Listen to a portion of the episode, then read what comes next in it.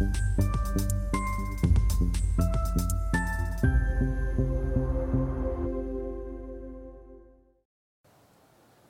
Bonjour, bienvenue sur Investir TV dans notre émission Bourse où les euh, analystes, gérants professionnels des marchés viennent nous partager leurs convictions, euh, leurs valeurs et thèmes préférés du moment. Aujourd'hui, c'est Antoine Rob, euh, analyste gérant chez Galilée Asset Management qui nous a rejoint.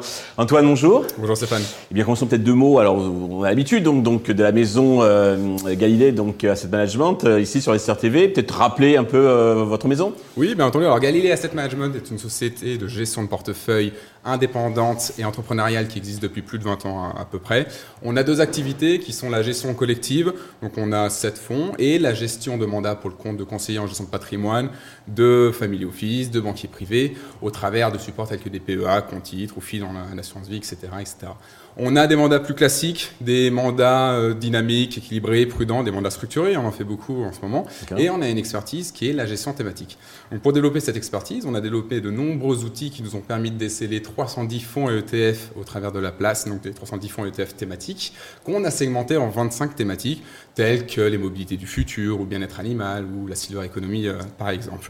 Une chose à noter, chez nous, une thématique doit être euh, structurelle, donc elle émane de méga tendances elle doit être transversale, qu'il y ait plusieurs acteurs, plusieurs secteurs, et internationale, hein, que l'activité ne soit pas, cantonnée pardon, à un seul pays. Et c'est un peu ce qu'on va voir euh, aujourd'hui. Tout à fait. Alors, parmi ces 25 thématiques, vous en avez choisi trois. La première, c'est le cycle de l'eau. Pourquoi? Oui, alors le cycle de l'eau, déjà, on appelle ça un cycle, car il y a vraiment l'extraction au début, il y a la euh, la transformation ou l'assainissement, il va y avoir la distribution, il va y avoir la consommation et de nouveau un recyclage ou un traitement pour que ça revienne dans ce cycle. Ce qui fait qu'il y a beaucoup d'acteurs hein, au sein de cette thématique, des acteurs du secteur des transports, des infrastructures. On va retrouver des valves, des citernes, euh, des, pipes tout simplement, et puis aussi dans le contrôle avec des filtres, avec des, produits finalement pour euh, contrôler les, flux, pour contrôler les taux de pollution, etc., etc.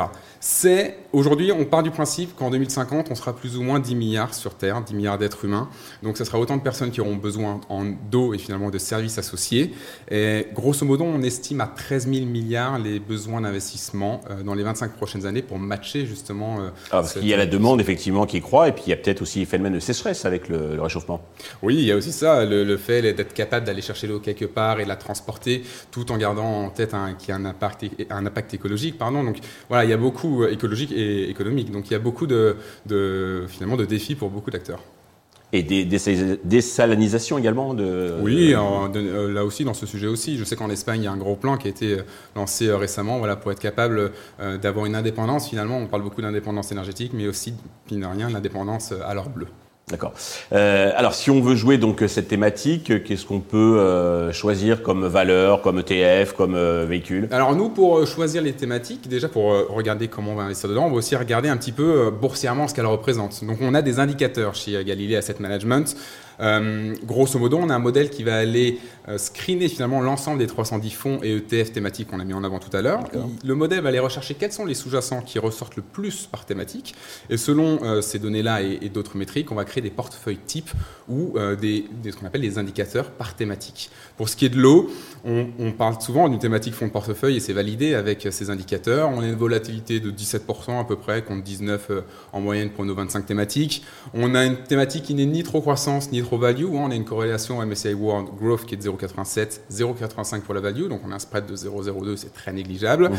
Et enfin, on peut parler de la valorisation, le PI, où le, ratio court-bénéfice est de 20 contre 24 en moyenne ces trois dernières, années. Donc il y a quand même un, certain potentiel. Nous, pour nous exposer à cette thématique, on utilise entre autres hein, Pictet Water, qui est d'ailleurs pionnier dans la gestion thématique, qui a été créé en en, en l'an 2000. Il est souvent cité sur Investir TV, effectivement. Mais voilà, pas pour rien. Et il y a aussi pour les élèves de la gestion passive, Amundi MSCI Water, qui lui a l'avantage d'avoir un, screen ESG aussi. D'accord. Quelques valeurs euh, en vif, euh, non? Oh, Alors la plus connue, on peut dire, on a, euh, on a Veolia en France, on mhm. peut avoir aux États-Unis Waste Management aussi, qui lui va s'occuper du traitement de l'eau, mais aussi de tous les déchets. Hein. souvent, c'est une thématique finalement qui, qui, deux thématiques qui concordent bien et dont les perspectives de croissance sont euh, sont, incroyables depuis, depuis ces 20 dernières années. D'accord. Alors, Deuxième thématique parmi les 25, donc l'économie du sport. C'est ça, l'économie du sport. Donc là, on a vraiment des méga tendances. On a des jeunes qui sont de plus en plus sportifs. On a des moins jeunes qui veulent garder soin d'eux. On a vraiment une, une, émergence des classes moyennes qui recherchent à être actives. On a aussi le sport depuis chez soi. C'est nouveau. Ça, on en avait moins, on va dire, avant l'ère Covid. On a, euh, et puis on a aussi, euh, finalement, beaucoup de personnes qui vont aller au travail en vélo plutôt qu'en métro. Donc il y a vraiment une émergence, euh, une grande tendance à ce niveau-là. C'est assez large alors comme thématique. Oui, voilà. Mmh. On pourrait croire que c'est une thématique de niche, mais finalement c'est très large. Ce qui fait qu'on a beaucoup d'acteurs euh, derrière cette thématique. Voilà, c'est tellement large. Alors qu'est-ce qu'on Bon, les plus classiques, on va avoir les équipementiers sportifs. Je pense à Puma, Nike.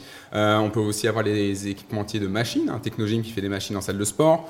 On peut avoir euh, tous les qui, par exemple, va faire des accessoires pour le transport de, matière, de matériel sportif, pardon, entre autres.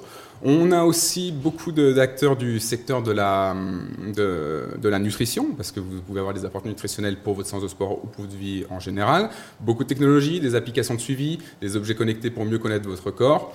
On a des médias avec les diffuseurs et de plus en plus euh, connus, enfin de plus en plus en, émergence, on a le e-sport qui euh, est compris aussi dans cette thématique. D'accord. Parmi les 310 fonds, donc, est-ce que vous, euh, au niveau des paramètres, là, le alors, alors, parmi les 310 fonds, on a Mandarin Global Sport qu'on apprécie bien et, et, on a aussi le Montpensier Sport Solutions qui lui a l'avantage de faire un, d'avoir un regard aussi sur l'aspect nutritionnel. Mais du coup, c'est une thématique aussi sur regard où il y a les, les, les fondamentaux sont excellent. Déjà, la thématique progresse de 23% depuis le début de l'année, pour une volatilité de seulement 17%. Donc, on a un ratio de Sharpe qui est excellent. Pareil, niveau ratio de valorisation. Ouais, le PI combien, et de combien Vous disiez 20 pour le, cycle de l'eau, combien pour, sport pour, pour, le, pour euh, la, thématique du sport, je crois que le PI est légèrement au-dessus de 20 aussi, mais pareil, on est devenu, que ce soit le PI ou le ratio EV-EBITDA, on est vraiment sur des niveaux euh, moyens, euh, voire moyenne inférieurs. Ce qui fait que si on part du principe qu'on a des, des, voilà, des fondamentaux solides. Si on se dit que c'est la consommation discrétionnaire un petit peu, donc si un cycle ultérieur revient, ça pourrait en profiter. Et puis il ne faut pas oublier qu'il y a eu beaucoup de déstockage en, en 2021-2022. Donc aujourd'hui, cette thématique euh, va pense va bientôt revenir sur le feu des projecteurs. D'accord. Donc vous disiez Mandarine Mandarine Global Sport. D'accord. Ou encore mon pensier euh, Sport Solutions, qui euh, voilà, a aussi ce spectre nutritionnel qui, qui Une ou deux valeurs en vif auxquelles vous avez. Bon, en plus de celles qu'on a mis en avant, non, non, moi, à titre personnellement, Technogym, qui a une grosse part de marché. C'est vrai, on nous en parle aussi, certains géants nous l'ont. voilà, bon, c'est pas pour rien, c'est une, c'est une entreprise qui est saine, qui qui a une croissance qui est incroyable. Donc euh, là-dessus, euh, aujourd'hui, c'est une valeur que nous, on suit de proche, qui est dans nos buy lists, en tout cas, euh, depuis de nombreuses années maintenant. Parfait. Troisième et dernière thématique, l'économie numérique. Oui. c'est bien sûr, c'est immanquable. Pourquoi? Alors l'économie numérique, c'est pareil. C'est une, c'est une thématique qui va profiter finalement d'un retour de la consommation discrétionnaire, d'un retour d'un nouveau cycle. Par économie numérique, qu'est-ce qu'on a? On a les sites de, de, retail en ligne. Hein. On a les, les, Amazon, Rakuten, Zalando. On a les sites de services, du Netflix, du Uber, du Shutterstock, euh, banque d'images.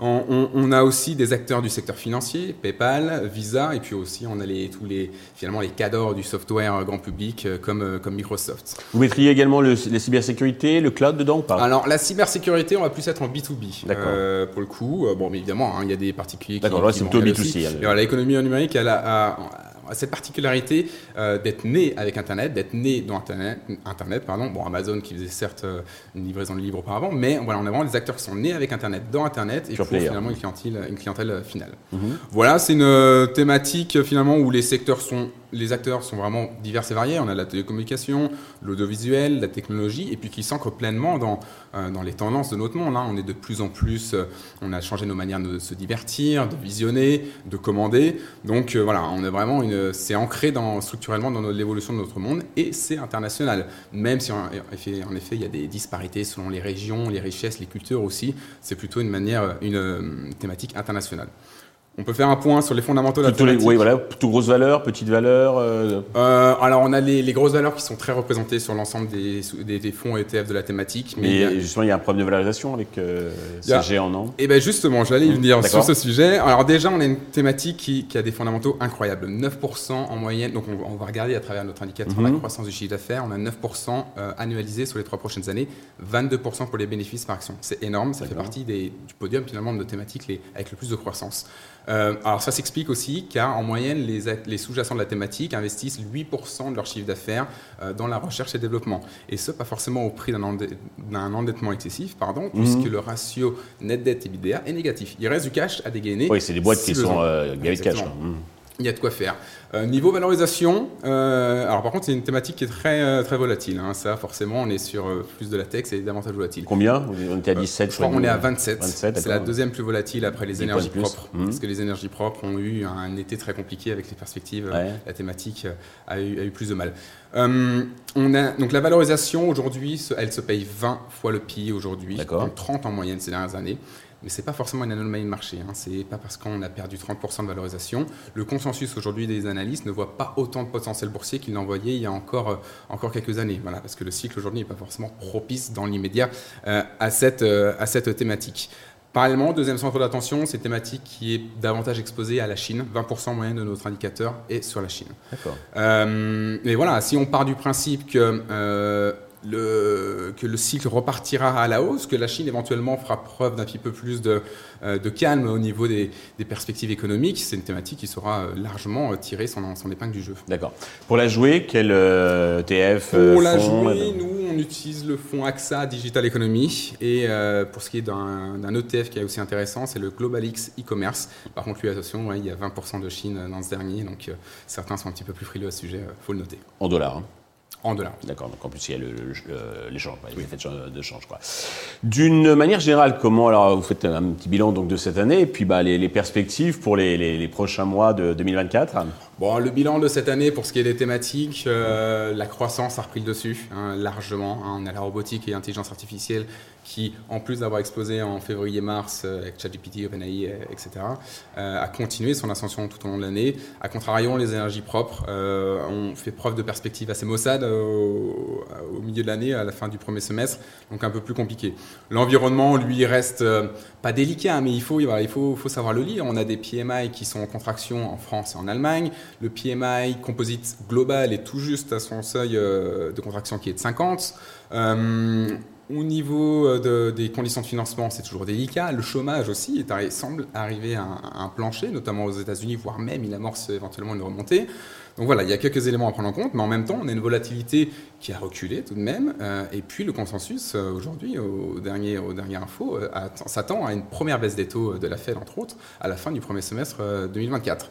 Donc voilà, donc on reste pas prudent, mais on reste alerté dans nos allocations. La gestion thématique, c'est que de l'equity, mais nous, on sait prendre du recul pour nos mandats et se dire aujourd'hui, on va jouer éventuellement une repentification de la courbe avec de l'obligataire court terme, ou au contraire bloquer des taux un peu plus longs avec du structuré. Quoi qu'il en est, le jour où l'économie repartira, le cycle repartira, où la Chine sera peut-être un petit peu moins frileuse, quoique ça va quand même mieux que ces dernières années. Hein. On a eu les déboires avec la technologie, avec l'immobilier très récemment, l'éducation aussi. On a eu un troisième trimestre bien meilleur en Chine qu'attendu, une inflation qui est devenue nulle. Euh, aujourd'hui, euh, quand tout ça finalement sera un petit peu plus lisible, nous savons quelle thématique jouer et puis nous avons hâte d'accompagner des, CGP euh, sur la construction d'allocations thématiques pour leurs En, thématique en zone, vous parliez de la Fed donc qui serait enclin à, baisser un petit peu. c'est pas le cas forcément de la, Banque centrale. Comment vous voyez le différentiel entre USA et, Europe? Bon, Il y a toujours un lag en effet entre les deux, entre les deux banques centrales. On va dire qu'il y a beaucoup plus de disparités en Europe. On va avoir des économies qui vont un peu plus souffrir. On a euh, l'Allemagne, le PMI, manufacturier est très mauvais. Donc, il faut faire un peu plus de, il y a beaucoup plus de prudence, on va dire, en Europe euh, aujourd'hui. Euh, après, je serais pas étonné que dans six mois, on ait de nouveau un engouement pour les valeurs européennes. Et puis, son l'économie de manière générale. Eh bien, j'espère que dans six mois, vous viendrez nous revoir pour nous partager, comme vous l'avez fait euh, gentiment donc, euh, aujourd'hui, euh, vos convictions, vos expertises, vos connaissances. Merci Antoine. merci Stéphane. Merci à tous de nous avoir suivis. Je vous donne rendez-vous très vite sur Investisseur TV avec un nouvel invité.